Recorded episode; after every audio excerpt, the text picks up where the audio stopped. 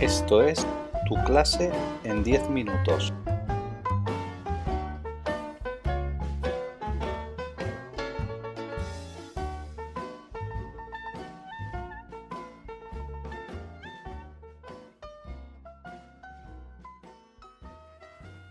Hola, soy una estudiante de último curso de Educación Infantil y Primaria y a continuación os voy a presentar este texto del podcast ¿A dónde va la escuela? Que tiene por título El deterioro del lenguaje escolar y universitario. El lenguaje, entendido como logos. El lenguaje distingue a los humanos como seres conscientes de sí mismos y a la vez como seres sociales. El lenguaje nos sitúa ante nosotros mismos y ante la realidad. El lenguaje, entendido como logos, palabra, razón, pensamiento, conversación, nos invita a deliberar bien, a actuar prudentemente para sostener la vida en común en la ciudad, polis, y alcanzar la perfección de nuestra naturaleza. El lenguaje más preciso y depurado sostiene la transmisión del conocimiento y, consecuentemente, guía todo aprendizaje. Deterioro del lenguaje. En esta dirección, el lenguaje es el humus que nutre la escuela y la universidad. Pero en los últimos 20 o 30 años en España y en otros países desarrollados, en escuelas y universidades, el lenguaje entendido como palabra, como inteligencia capaz de acercarnos a la realidad, se está deteriorando. La RAE señala que nuestra lengua cuenta con unas 80.000 palabras. Los adultos utilizan entre 500 y 1.000 y los jóvenes utilizan unas 300. ¿Es este un vocabulario limitado? Este lenguaje, entre los más jóvenes, podría estar perdiendo su penetración para entender, aprender, para captar la esencia de los contenidos que son objeto de estudio. Sin embargo, la escuela, con algunos maestros y profesores, quizá también con un lenguaje limitado, no percibe suficientemente este deterioro, o quizá Estamos ante un tema intocable y tabú, dado que es un problema capital y no se habla de él. Lenguaje y pensamiento. Si estamos de acuerdo en que el lenguaje está interrelacionado íntimamente con el pensamiento, siguiendo por ejemplo a Vygotsky, entre otros expertos en el tema, podemos señalar que nuestros estudiantes se han quedado a las puertas del lenguaje más cabal y piensan desde unos parámetros en ocasiones muy pobres no han alcanzado el nivel suficiente de un lenguaje pensamiento, capaz de resolver los mínimos retos que les plantea la escuela y luego la universidad. No manejan bien los componentes del lenguaje, la fonología, la semántica, la sintaxis, gramática y la pragmática, destinados a nutrir mejor el pensamiento complejo y alcanzar una mayor inteligencia de la realidad curricular, personal y social. Un ejemplo para ilustrar este clima lingüístico los tiempos verbales, más exigentes que permiten un complejo pensamiento hipotético deductivo, se pierden en favor de un lenguaje anclado en el presente. Pero ni las innumerables leyes educativas que se han sucedido en nuestro país, ni los currículos, a menudo contradictorios, ayudan a muchos maestros y profesores a manejar las mejores herramientas del lenguaje, el vocabulario más depurado. El activismo pedagógico de las escuelas más innovadoras, dicho con ironía, se ha olvidado del lenguaje como logos, en muchas escuelas no se enseña a desarrollar plenamente todas las dimensiones del lenguaje. El currículo no lo facilita. Y los estudiantes llegan a la universidad con carencias graves en el plano del hablar, del escribir, de la lectura y de la argumentación.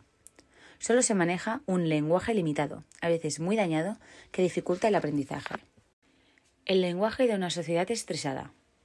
Pero no solo la escuela cuenta con fuertes carencias estructurales en este plano. La escuela es un resultado de la sociedad las familias bajo estrés, el mundo laboral agobiante, los miedos e incertidumbres de cara al futuro no ayudan, en el marco de una sociedad frágil y ansiosa, a resolver el problema. Entonces, en este entorno, bastantes ciudadanos caminan progresivamente hacia el analfabetismo funcional, aun contando con una educación universal y gratuita. Un analfabetismo funcional que afecta a muchos adultos que, a pesar de contar con una mínima educación formal, no leen ni escriben con la suficiente profundidad como para desplegar su propio desarrollo profesional o realizar tareas intelectuales mínimamente exigentes. Cuidar el lenguaje ante las pantallas. Consecuentemente, una tarea vital, cultural, civilizadora, en nuestros días es la de cuidar el lenguaje, su aprendizaje, su manejo, su finura, no solo desde la escuela y la universidad, plano fundamental, sino en muchos más niveles. Y hay que empezar muy temprano, desde la familia y, lógicamente, en la escuela, en el ocio, etc. Sin embargo, es esta una tarea de dimensiones incalculables o quizá inabarcable. Además, esta dificultad se acentúa cuando todos percibimos cómo la omnipresencia del consumo de pantallas entra en colisión con el lenguaje entendido como logos. El lenguaje de los medios digitales, recibidos desde ordenadores, móviles, videojuegos, metaverso, las redes sociales, etc., mayoritariamente no apuntan a un discurso ponderado y civilizador, sino más bien al consumo de una cultura solo rentable económicamente y repetitiva.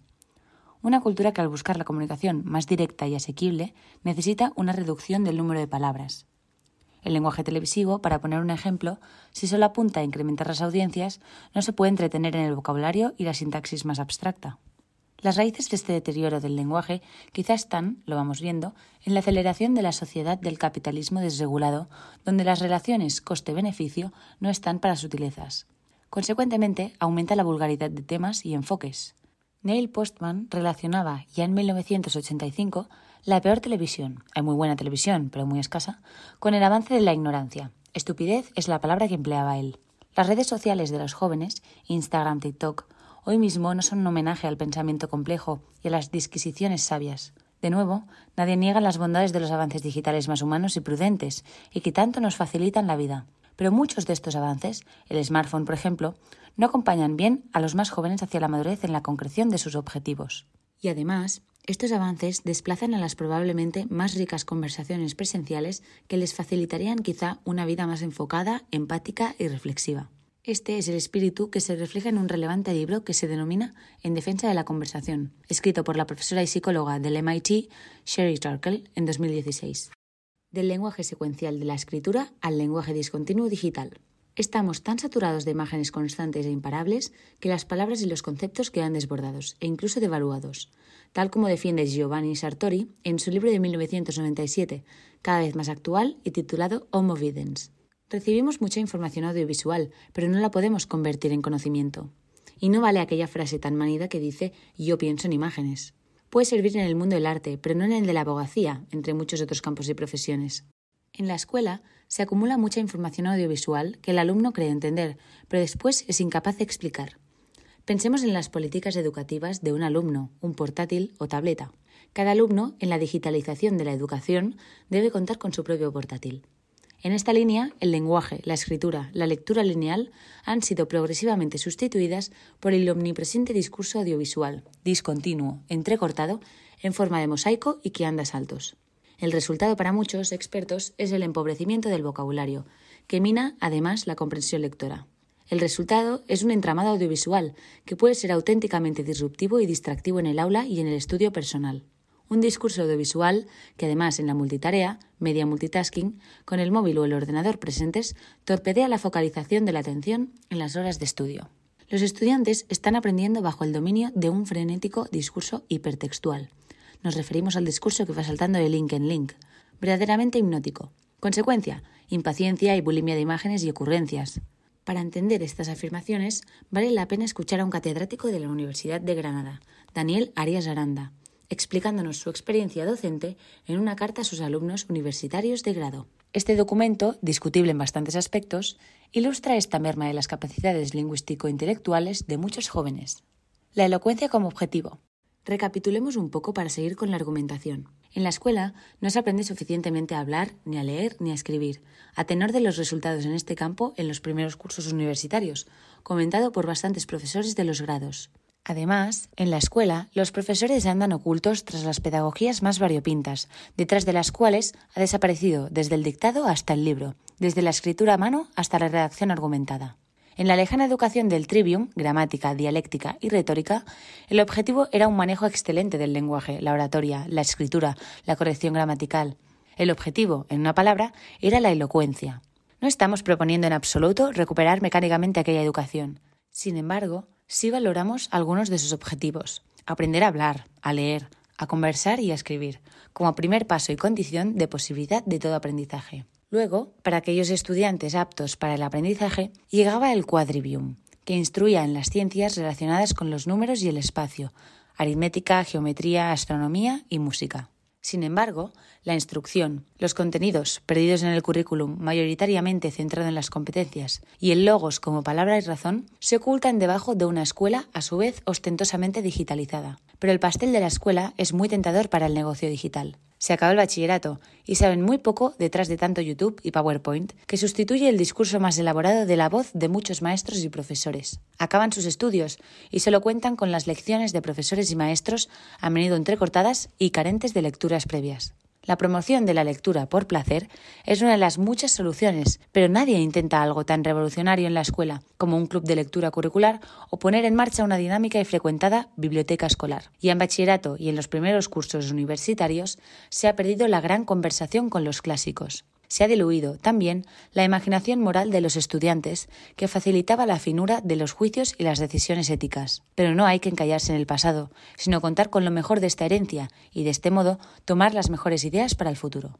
Existe una gran y minoritaria cultura digital y una gran cultura presencial. En este ensayo hay que destacar el siguiente matiz. No nos quejamos de todo el mundo audiovisual, analógico o digital, que puede generar tanta belleza. No somos iconoclastas y nos regocijamos con el gran cine, la gran fotografía, el gran teatro, con la televisión inteligente, tan escasa, con aquel Internet que conecta con la alta cultura de la mejor música y la mejor ciencia, entre otras posibilidades. Las plataformas de streaming también ofrecen buen cine si su consumo se vive con prudencia. Pero nuestros estudiantes se han exiliado para la cultura más excelente, no por ello carente de atractivo. Y además han perdido habilidades sociales como la empatía y la fortaleza de sobreponerse con determinación a sus dudas, a sus temores, a sus perezas. Lo decimos con tristeza. Cuando más necesitamos a unas ilustradas nuevas generaciones, más constatamos lo poco que saben. Creemos que han perdido el tesoro de las palabras, porque probablemente disfrutan poco de las lecturas, de los debates, de las grandes conversaciones muy presentes, por ejemplo, en el teatro de texto o en un cine dialogado de alta calidad. La atención necesaria para estudiar, leer y escribir. Y en este mare magnum, lo poco que se aprende en la escuela se ve torpedeado por una caída de la capacidad de atención y focalización en aras a objetivos de conocimiento. Entonces, tal como señalan algunos pedagogos muy sabios, en el aula solo se puede jugar de un modo disperso, desde contenidos muy motivadores. Y es que los países ricos han vivido, desde el incremento exponencial de la digitalización recreativa, un aumento desaforado de la monetización de la atención. La atención de los usuarios de las pantallas es el gran negocio. Es decir, la tarea de las Big Tech es tenernos atrapados ante la pantalla para recopilar nuestra intimidad y colocarnos consecuente ante una determinada publicidad cuando no programando nuestro futuro comportamiento en función de sus intereses. En este mundo invadido por la infocracia, invitamos a leer este libro de Byung-Chul Han, no cabe el discurso fundamentado en la palabra reflexiva ni en la deliberación racional. Estamos vigilados en un mundo orwelliano, del que parece difícil salir, y permanecemos muy atentos a las notificaciones constantes, a nuestras raciones de dopamina. Si no sabemos escribir, ¿necesitamos la inteligencia artificial? Vayamos a un caso concreto. Existe un chatbot llamado GPT-3 creado por OpenAI, un laboratorio de investigación con sede en San Francisco. Un laboratorio, además, auspiciado por el aprendiz de brujo planetario que es Elon Musk. Retomemos el hilo. Este software GPT-3, basado en la inteligencia artificial combinada con el Big Data, produce bajo demanda textos nuevos como respuesta a preguntas concretas. Responde y produce textos semejantes al lenguaje natural, a partir de unos algoritmos que utilizan el aprendizaje profundo para unir palabras y frases e imitar un texto escrito por un humano. Los docentes escolares y universitarios, por ejemplo en algunas universidades australianas, están alerta, pues esta podría ser una forma de plagiar sin dejar rastro y no deja rastro porque el texto lo produce una máquina anónima de la nada, una máquina que no tiene conciencia de la verdad o la mentira de su discurso. Lo produce pero no lo reflexiona. Y así los estudiantes presentan muchos ensayos y se resuelven muchos exámenes. ¿Una vuelta de tuerca más para asfixiar el lenguaje escolar y universitario que se está deteriorando?